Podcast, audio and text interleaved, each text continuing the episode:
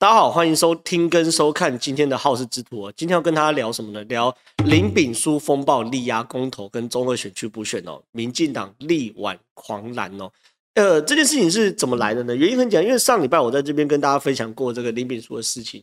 其实坦白讲，林炳书那时候事件的时候，我不认为，我当然是觉得这是一个很精彩的新闻事件，可我不认为他会。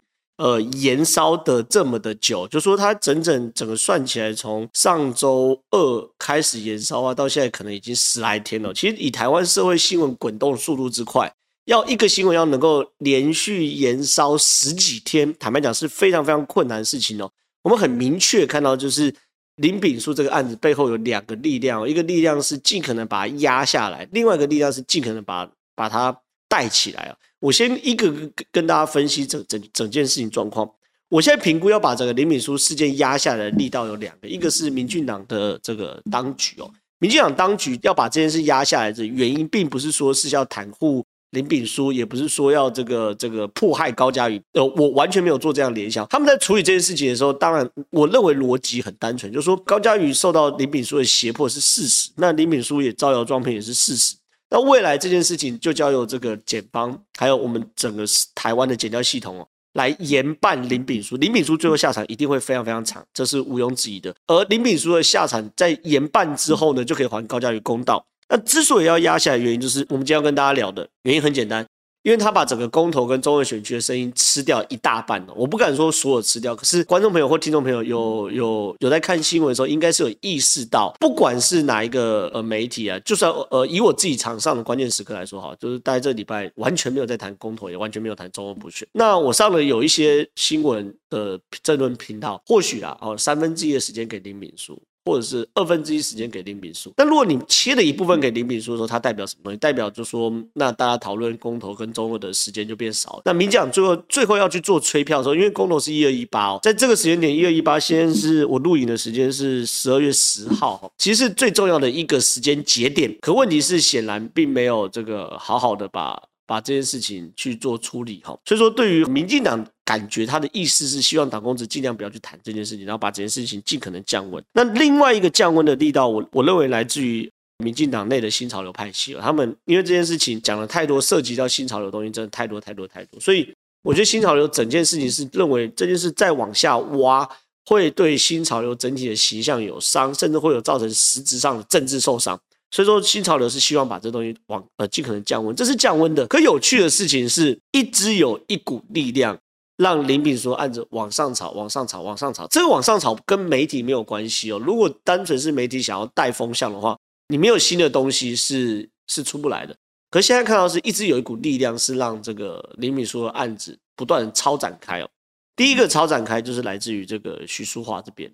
许淑华这边有趣的事情是，整个时间脉络是这样，因为林炳书的母亲是在十一月二十四号的时候办理这个告别式哦。那办办理告别式的过程中，这个现场是有警力来去做维安的。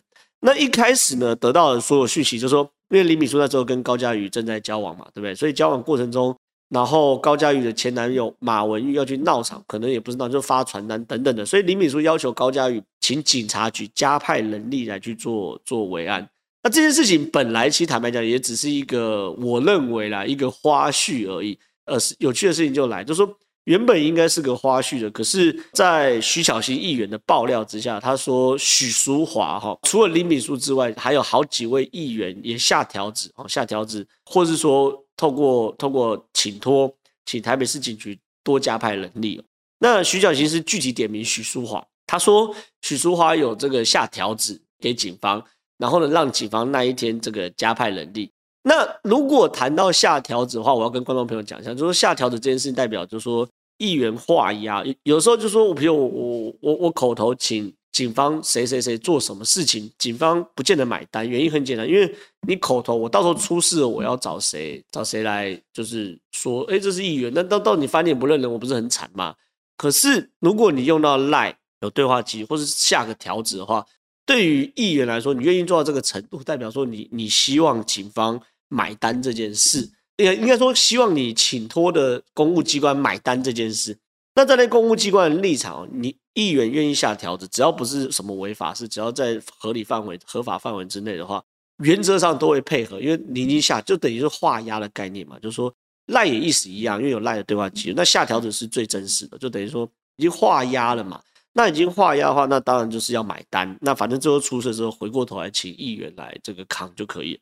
所以说，呃，徐小新爆料这件事情的时候，许淑华第一时间是否认的哦。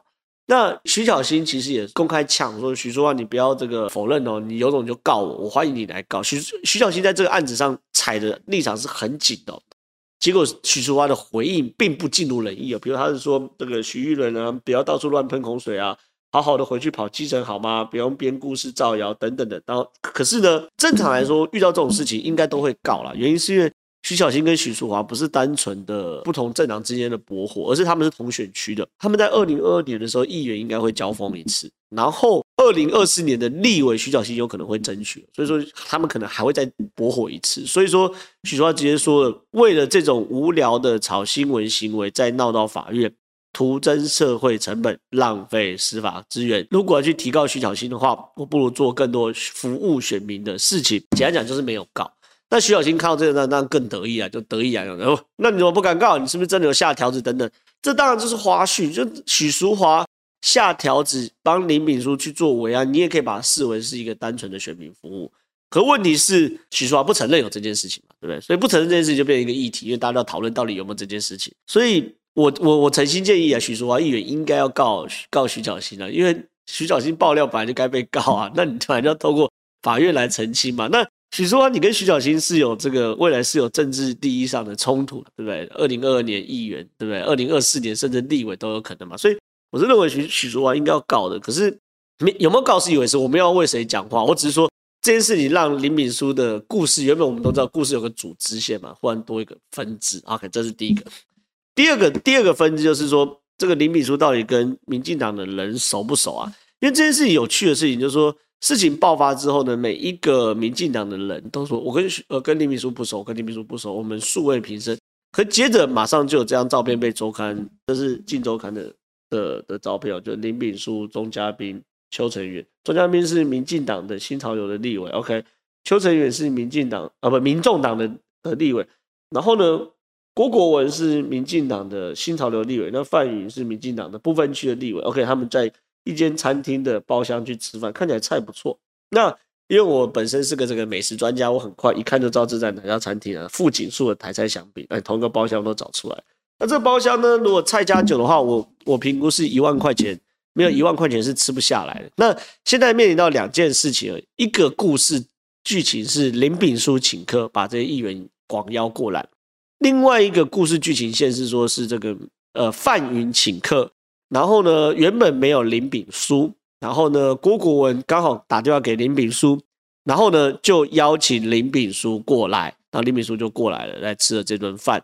那我觉得这件故事轴线可以有分好几个轴线，我们一个个来聊。第一个轴线是林炳书请客，我就不同不不讲，反正我们照着。当事人的剧本就是范云请客来来来聊。那范云请客呢？范云跟郭国文还有钟嘉明还有邱成元三个是立法委员，然后呢，在富锦书的台菜香槟包厢里面吃饭，这是很正常的事情。政治人物吃饭，然后一定要有包厢，因为随口谈的可能都是民间头条，所以这很正常的事情。那怪的是哦，因为他们四位都说跟林炳书不熟，有的说第一次见面，有的说之后在脸书聊聊。怪的是郭国文说。那个时候他跟林炳书通话的时候，呃，刚好林炳书说想认识范云，他就邀请林炳书来，这是很怪的事情。为什么很怪的事情？就是说，因为对于至少以我来说，因为我我我是公众人物啊，然后我也接触了不少不少不少政治上的的相关的，不管是消息啊或密信等等的。那我们在聚会的时候，当然我们聊的事情九成以上都是不能在台面上跟大家聊的，所以说。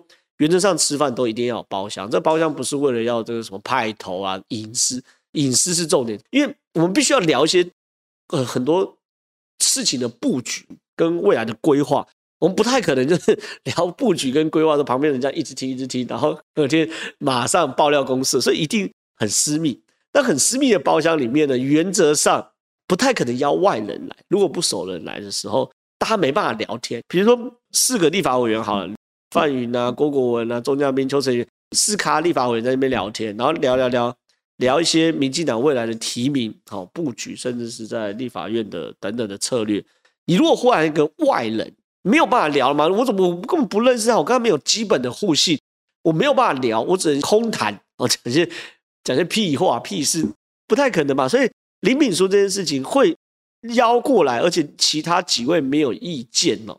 我觉得坦白讲蛮怪，就是说表示他们在包厢里面碰头，应该是有一定程度的交情哦。而且你看林炳书其实坐在中间是蛮自在的感觉，就是假设以以我的概念，如果跟几个大人不熟的。一起聊天的话，我坦白讲，这最后这张拍照，我也会坐旁边的。而且你看他的肢体表现，其实是有那种主场的感觉啊。所以说，其实我觉得蛮怪，蛮怪。OK，另外一件事情是，又有一些新的照片慢慢被丢丢出来了。你看，这是郭国文，这是吴思瑶，这林炳书，这是李建昌，是内湖南港的民进党的的市议员。OK，你看也是在包厢内聚会。然后呢，你看郭国文搭林炳书肩膀这个样子，其实坦白讲。你说没有交情，我不太相信。那林炳书这个位置，我觉得才是合理。就说这比较像是这些人是主，那他只是副，所以拍照的时候会往旁边。OK，但是就算他在旁边，看起来郭国文刚也是蛮熟的。所以说你要说这个场子跟林敏书只是临时被邀了，你看照拍照样子明显不太一样，对不对？其实如果有一些社会经验。知道社会事的人，其实应该可以看得很清楚。说林敏书其实跟民进党某一些，尤其是新潮流人，确实交情不一般。好，交情不一般。那这个合照呢？好，这个合照呢，也变成一个新的故事支线。因为其实坦白讲，我觉得怪的事情是，就是我认识林敏书是一回事，可是我本来就没有必要要帮林炳书的所有行为来背书。你懂我意思吗？就是我认识 A。那 A 在我面前可能是一个样子，然后平常跟我吃吃喝喝，然后是个兄弟等等。可是背地里打女人，然后做一些肮脏事，我不知道，我不知道。那那对我来说就是要误交损友嘛，对不对？那这是怪的事情是，其实原则上他们就算承认，大家也不会有多所这个批判，或者说多所去追追嘛。因为本来大家出来走跳，一定会有认识很多朋友嘛，三教九流都有。我怎么会知道？我不需要为我认识的。任何一个朋友的所有行为去背书，除非我是共犯，除非我是共犯。所以说这些呃，民进党的包含被被被丢出来的人，开始跟李炳书切割啊，反而更吸引大家去去去追这个新闻了。那更有趣的事情是 S 贵妇，这个 S 贵妇我们不点名哦，因为他在台湾是非常非常顶尖的。你如果算金字塔顶的话，他就是那几个一根手一根手肘内的非常顶尖的一个一个。企业家的夫人，那新的故事之间就算，你看林敏书故事之间真的超多的，超展开，随便讲讲不完。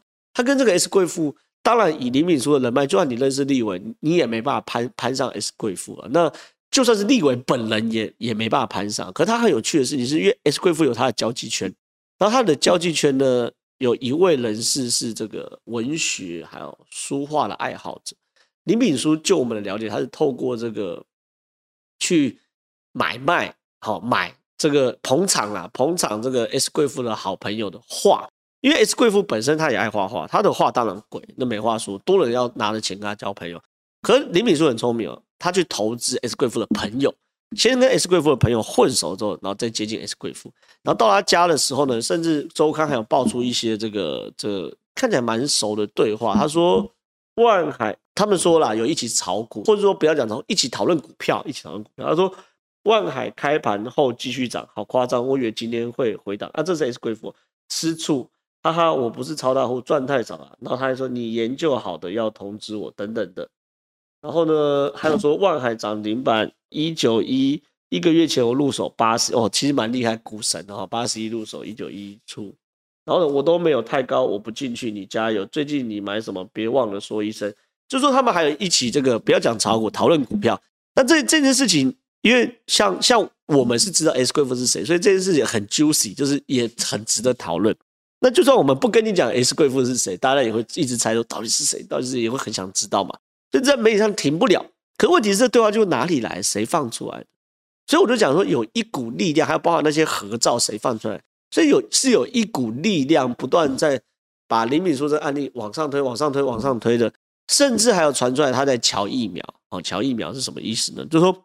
应该是六月的时候，那时候这个疫苗是非常非常稀缺的，所以说那时候疫苗那么多稀缺的时候，大家对于能够先打到疫苗这件事，已经变成就说看谁秀肌肉的时候。